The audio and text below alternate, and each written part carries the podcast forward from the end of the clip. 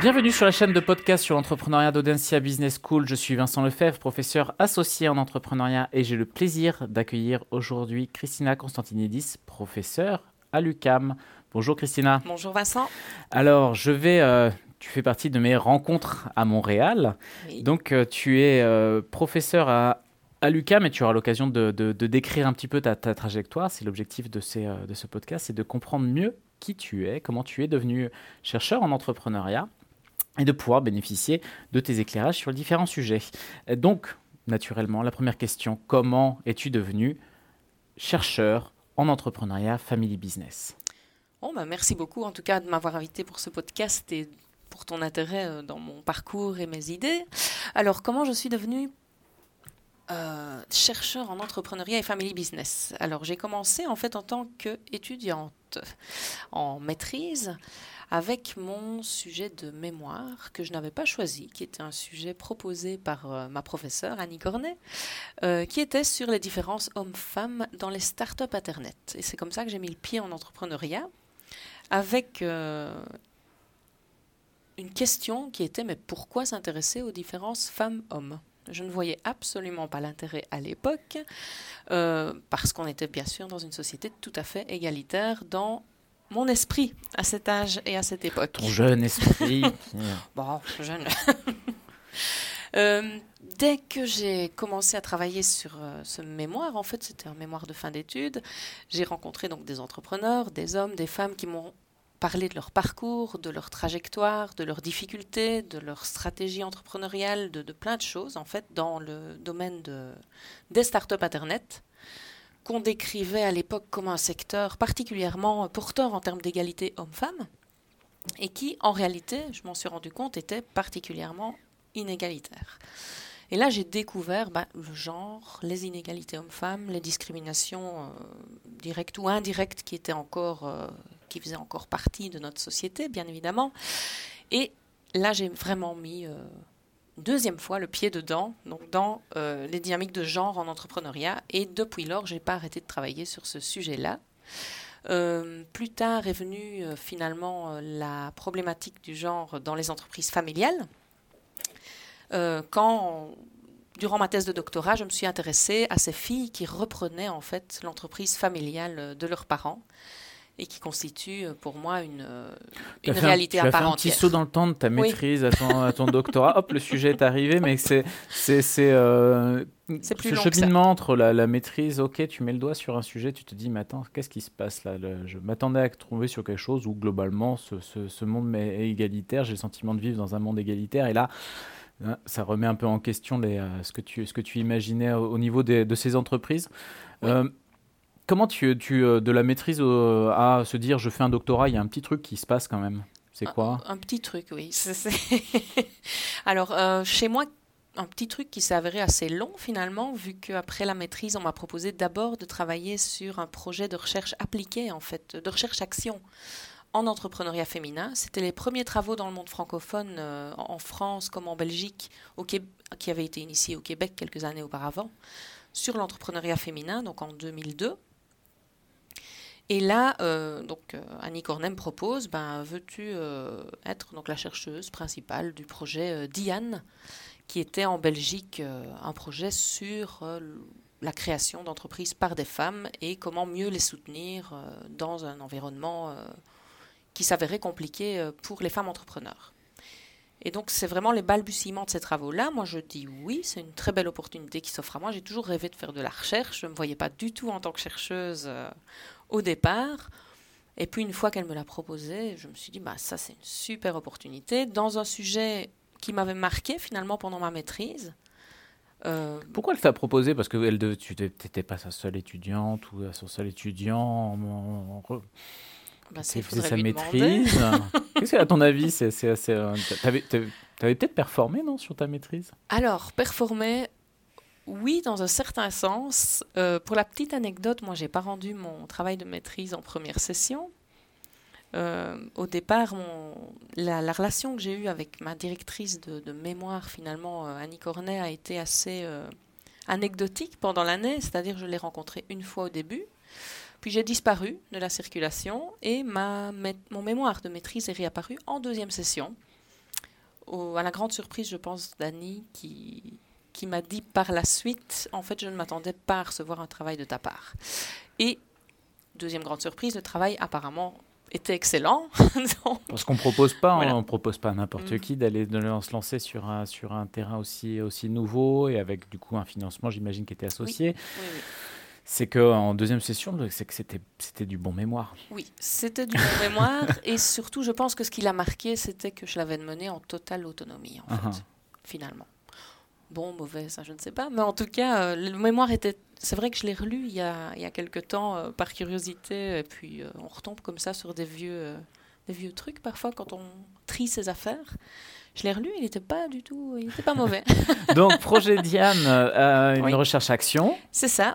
Une année euh, le projet Diane, c'est un projet d'un an, oui, qui s'est poursuivi ensuite par un deuxième volet, puis un troisième d'ailleurs. Moi, j'ai fait partie du deuxième, et puis après, euh, je me suis occupée d'un autre projet européen, toujours sur les femmes entrepreneurs, le projet ELF.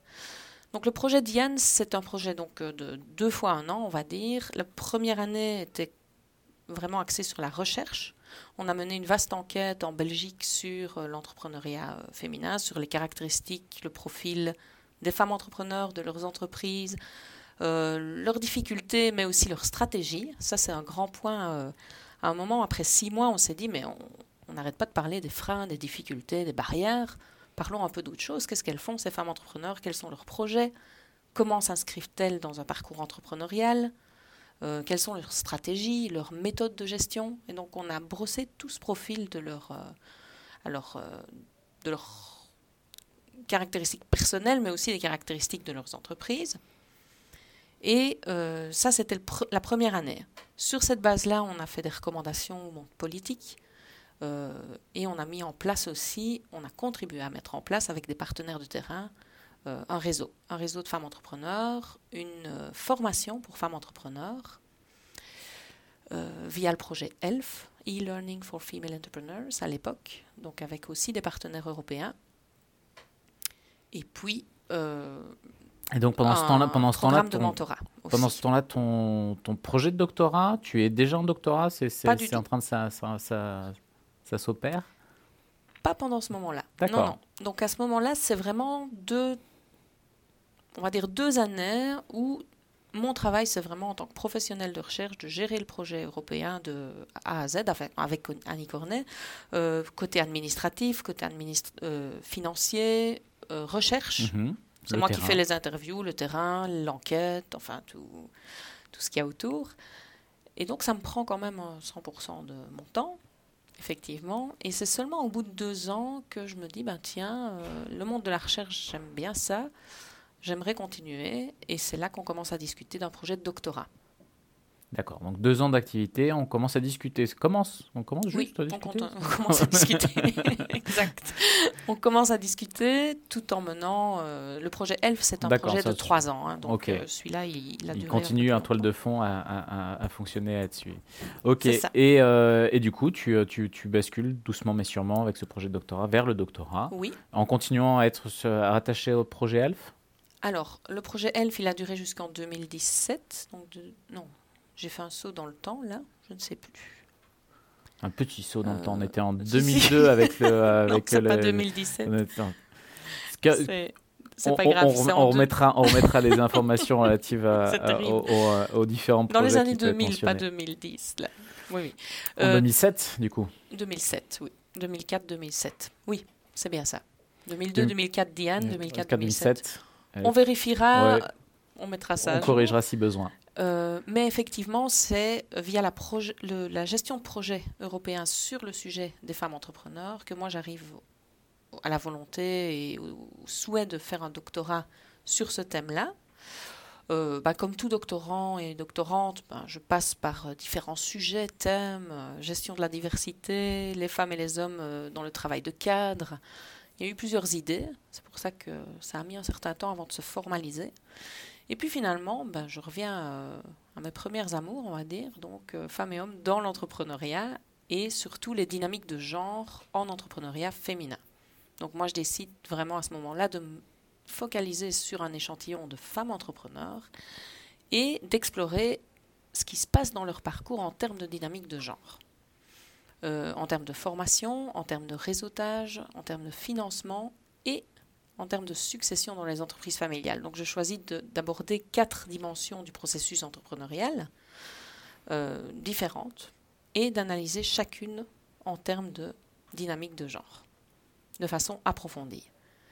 Ce qui, à l'époque, n'était euh, pas très courant. La plupart des recherches étaient euh, focalisées sur des différences entre femmes et hommes. Mhm. D'ailleurs, ça a été une grande question pendant euh, toutes mes années de doctorat. Ça continue, en partie.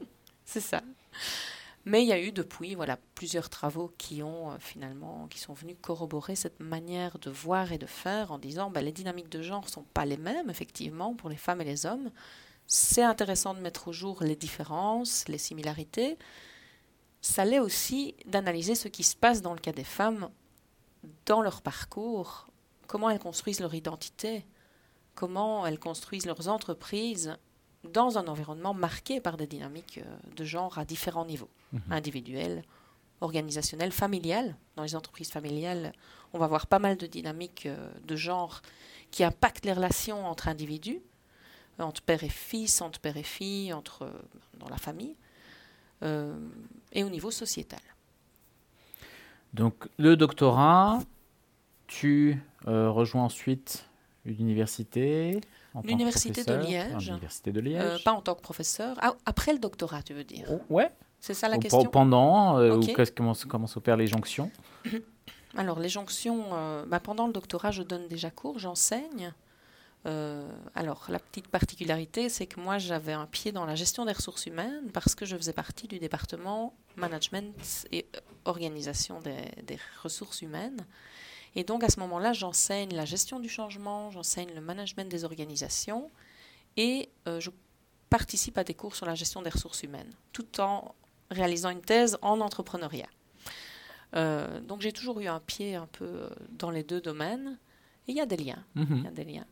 Et puis la jonction s'opère comment ben, En fin de thèse, je commence à postuler pour des différents postes. Et puis je trouve euh, une opportunité donc au Luxembourg, au LIST, le Luxembourg Institute for Science and Technology, mhm. anciennement le centre de recherche publique Henri Tudor, qui recherche euh, un docteur ou une docteure euh, en entrepreneuriat pour faire partie de son équipe alors de recherche appliquée. Et là, je reviens vers la recherche appliquée.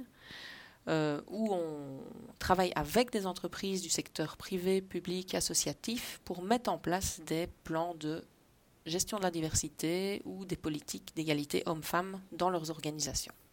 donc là, je, je reviens vers la recherche appliquée comme au début de mon parcours finalement. Mhm. Et je suis plus proche finalement de la gestion des ressources humaines pendant les quatre années où je vais rester euh, dans le centre de recherche euh, LIST qui t'emmène vers l'étape suivante. Vers l'étape suivante, qui est mon post-doctorat. Donc là, à ce moment-là de ma carrière, je me suis posé la question. J'avais deux choix. Je voyais, enfin plus de choix que ça, mais deux choix qui, me plaisaient. Soit aller vers le conseil en entreprise, donc vraiment euh, vers le monde privé, me lancer en tant que consultante, faire partie d'une boîte de consultance, aider les entreprises à mettre sur pied ces politiques, ces pratiques de, gestion de la diversité, de d'égalité homme-femme, ou me diriger vers un poste de professeur euh, au niveau académique. Mhm. Et là, ça a pris quelques mois quand même avant de, prendre ma décision parce que c'est c'était difficile ah, de choisir entre les deux. deux trajectoires qui ne euh, qui remènent pas forcément au même point, mais qui, qui peuvent aussi ramener. Oui. Oui, oui, finalement, oui. Qui peuvent aussi se recroiser par la suite. Tout à fait. Donc là, là je choisis la, la, vie académique. La vie académique. Et donc, j'ai la chance à ce moment-là d'une ouverture d'un post-doctorat à l'Université de Luxembourg, où je me dis, bah, là, je vais finalement me relancer dans le processus de publication académique qui avait été un petit peu alors mis sur pause. Euh, le temps de la recherche-action. Le temps de la recherche-action, il y avait eu moins de production. Là, je prends deux ans de postdoctorat pour relancer euh, mes publications et avoir un tremplin finalement vers euh, le monde euh, de professeur, le monde académique de professeur. Et après le postdoc, ben, je postule et je trouve le, poste à l'ESG UCAM où je suis actuellement. Très bien. dans ce parcours, est-ce qu'il y a un événement en particulier où tu t'es dit, tiens, Là, je ne suis plus un, un, apprenti chercheur, je suis plus sur, je suis officiellement et je me présente comme chercheur en entrepreneuriat ou family business. Alors, sur cette question-là, ça c'est c'est pas une question facile. Est-ce qu'il y a eu un événement? Oui et non. Alors, il faut savoir que, alors la particularité de mon parcours, bah, tu l'as bien compris, c'est qu'il est, il est un peu atypique. Hein. J'ai, commencé par finalement une place de gestion de projet européen qui était déjà que tu es marqué en recherche où tu étais euh, sur le terrain sans, forcément être celle qui, euh, qui, pilote, euh, qui pilote l'ensemble. Tu pilotais, mais tu pilotais le, oui. pas forcément la, la, vision, on va dire, la stratégie de la recherche, mais plus l'opérationnel de la recherche. L'opérationnel de la recherche, tout en étant une représentante du monde universitaire auprès des entreprises. Un entre-deux. Un entre-deux, oui. Et je ne sais plus où je voulais en venir. C'est le moment où tu as arrêté d'être cet entre-deux, d'être euh, d'être à la fois celle qui choisit le sujet, qui est celle qui met en mhm. œuvre le sujet, qui... Euh, non, je dirais que le moment où on se considère comme vrai chercheur, alors le moment, il n'y a pas un moment, mais c'est quand des, des, des, jeunes, des mémorants, des mémorantes, des doctorants, des doctorantes commencent à venir nous trouver pour que nous, on les conseille dans leur parcours, dans leur choix, dans euh, leur recherche. Et à ce moment-là, on se sent, ça ne se fait pas d'un coup, mais uh-huh. on se sent, oui, passer un petit peu de, de l'autre côté même si je me considère toujours comme une apprentie. Mais on est, toujours on est fait pour être des, des éternels apprentis. Le, mais mais, mais c'est pas, c'est pas, c'est pas post-soutenance. Non. C'est pas, c'est pas euh, la première publication, c'est pas la première conférence. Non. C'est vraiment le, le quand euh, le, c'est un élément extérieur qui va venir te voir et qui est pas forcément un père.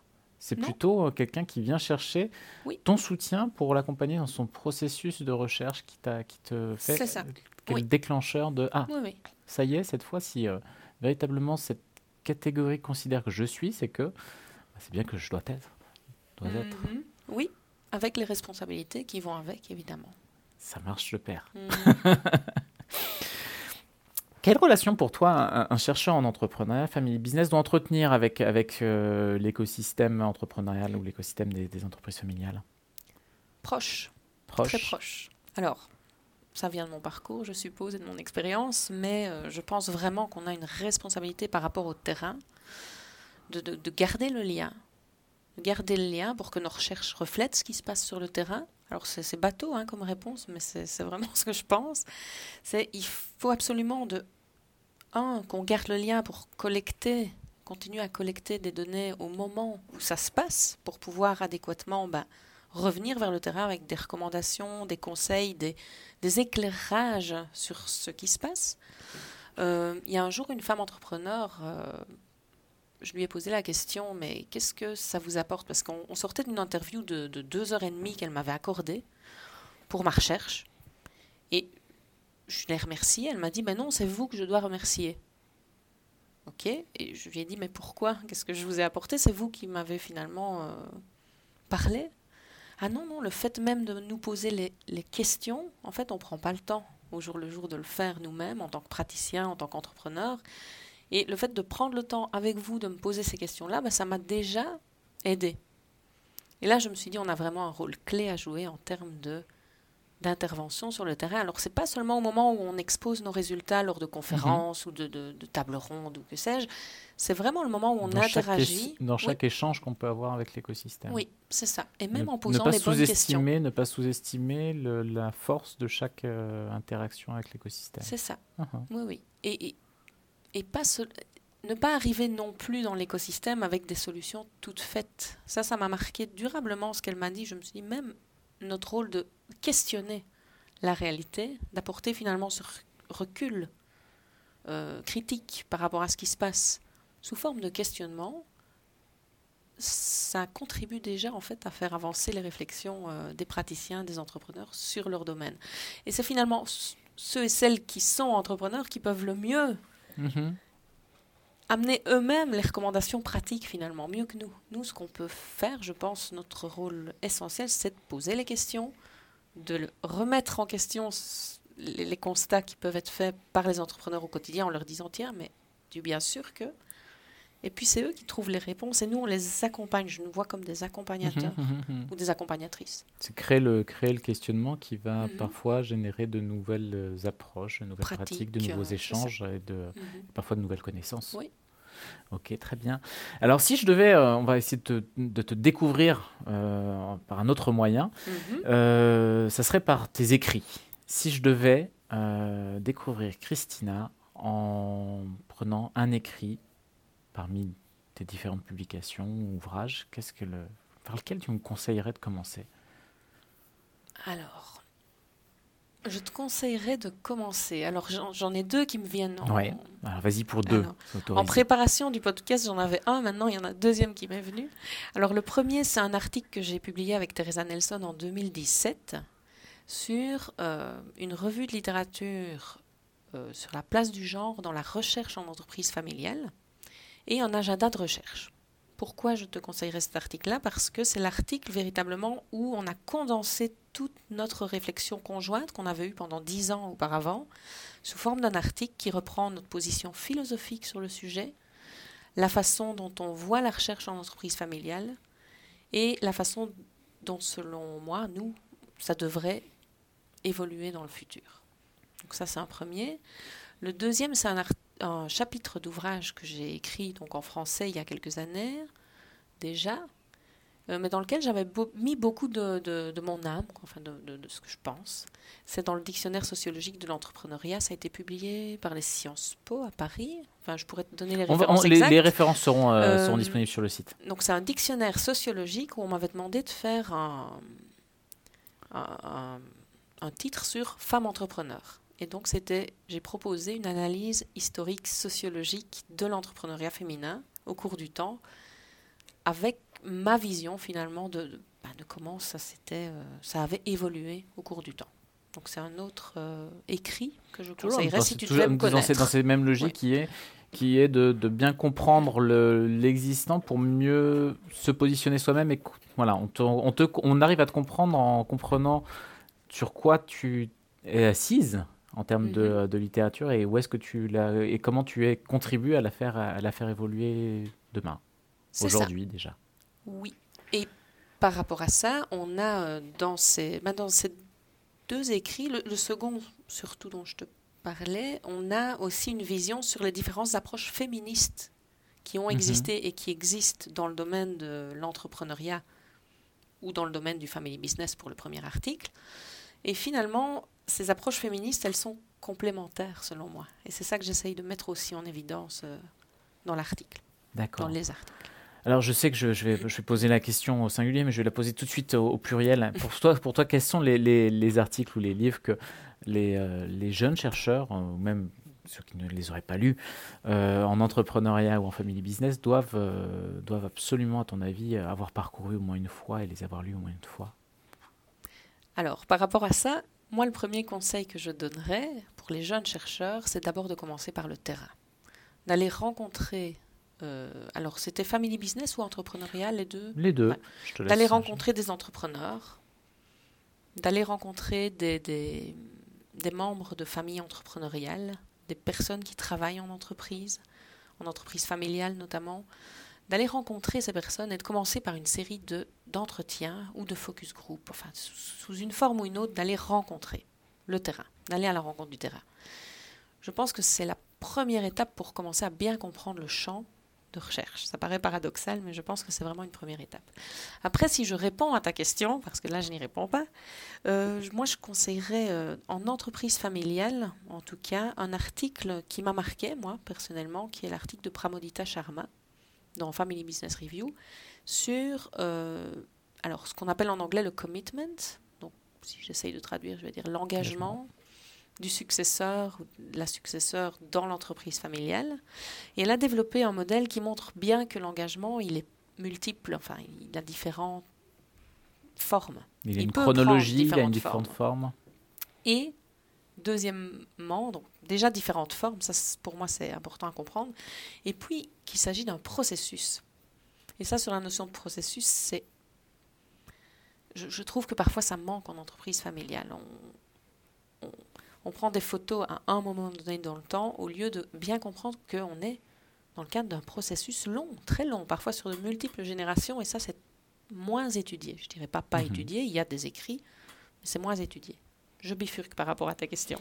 Donc, un, premier article, Sharma, euh, Pramodita Sharma et Irving en 2005. Donc c'est un article déjà qui date d'il y a quelques années, mais qui est toujours euh, intéressant à lire parce qu'il remet aussi ce processus et cet engagement dans le contexte plus large des entreprises familiales et de la société.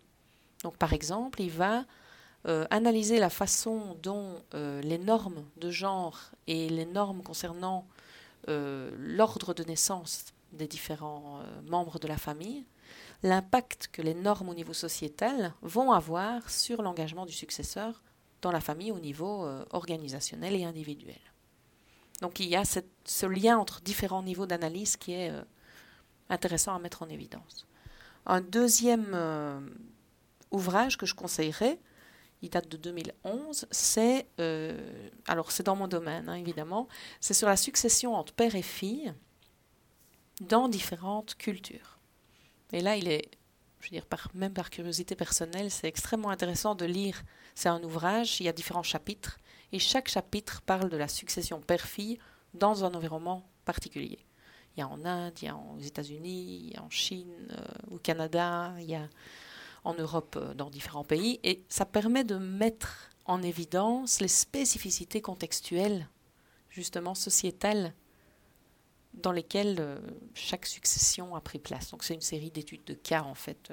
voilà, je conseillerais ça pour prendre conscience aussi que l'entreprise familiale, c'est pas hors du temps, hors de contexte. Ça prendre en compte le processus, la chronologie, le temps long, la culture. le contexte, la culture. C'est ça.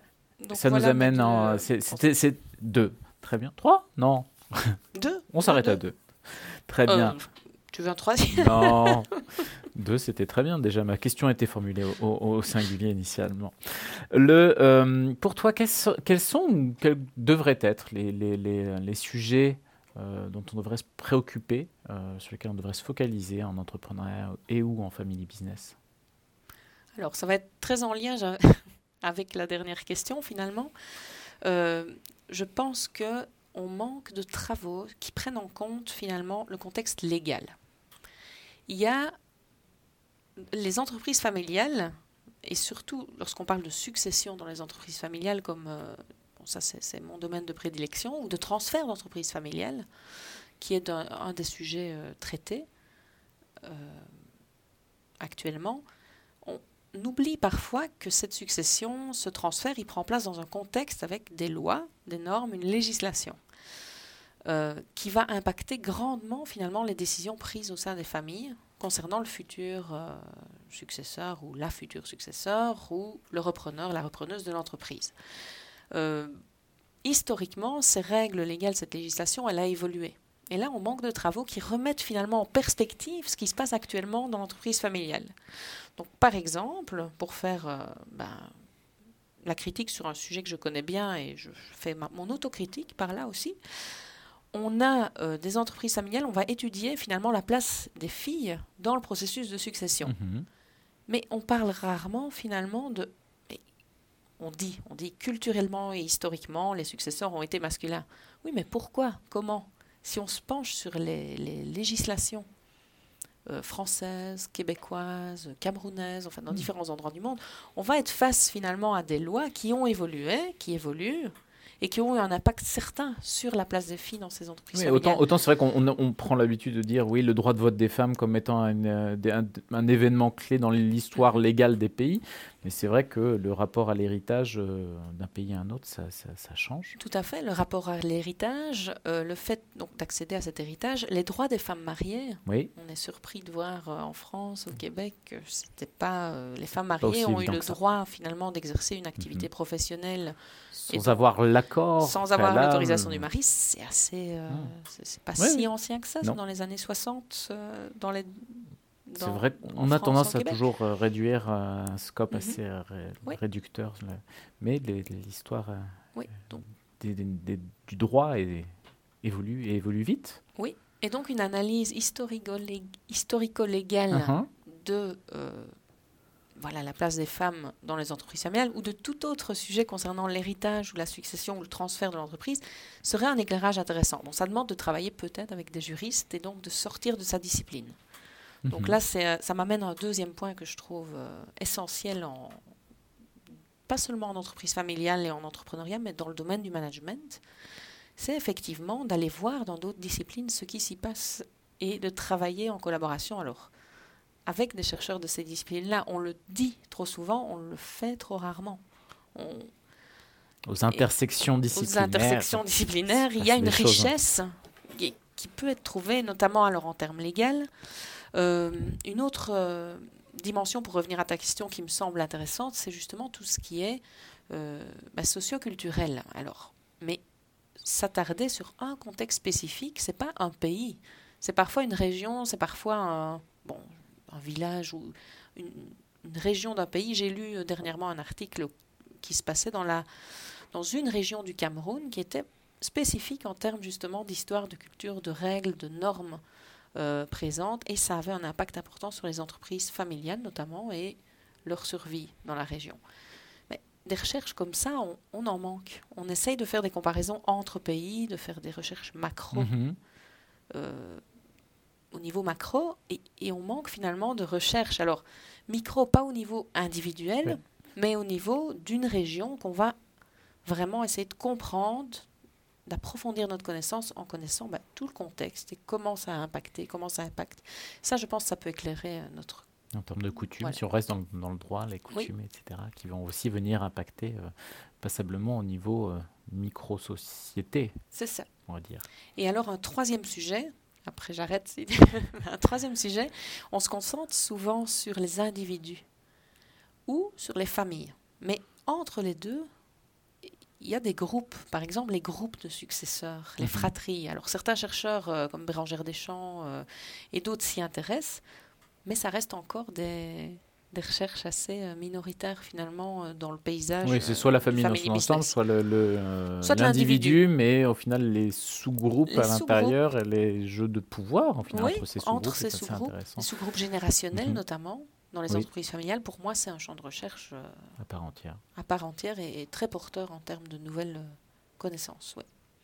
Ok, on arrive à la dernière question qui est la question baguette magique. Donc je mhm. te confie euh, le, pouvoir de, changer quelque chose euh, dans le monde académique ou dans le monde, dans l'écosystème entrepreneurial. Euh, je te laisse choisir si tu vas me changer une chose ou deux choses. mais voilà, si, si, je te donne cette baguette magique et tu dis, si tu, je peux changer quelque chose tout de suite, maintenant, dans le monde académique ou dans l'écosystème entrepreneurial, qu'est-ce qu'on pourrait changer qui, qui, améliorerait passablement les choses? Hmm. Prendre le temps je suppose qu'il y en a beaucoup qui ont dû te faire cette réponse-là, peut-être. Pas encore, pas. encore. Mais prendre le temps de faire de la recherche.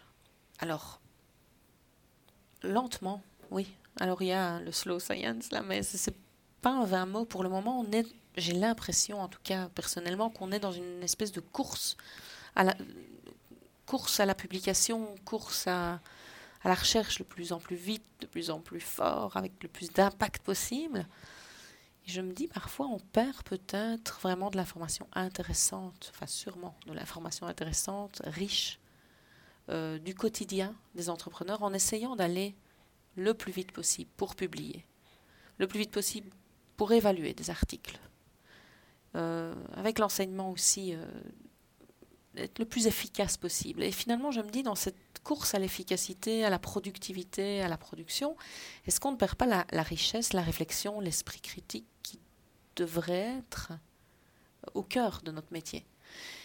Et en plus de ça, c'est peut-être naïf ce que je vais dire, mais on est finalement une, en position, quelque part, où on a un certain pouvoir et un certain contrôle sur la façon dont les choses se passent. Dont les choses se passent. En tout cas, lorsqu'on mhm. atteint une position euh, de professeur. Et euh, alors qu'on finalement on a le contrôle et un certain pouvoir justement pour ralentir le rythme et se laisser le temps de faire. Non, on continue à se mettre la pression nous-mêmes. Euh, au niveau individuel, groupe, euh, société. Donc, pour moi, si j'avais une baguette magique, je, ralentirais le temps. En fait, je ralentirais les gens.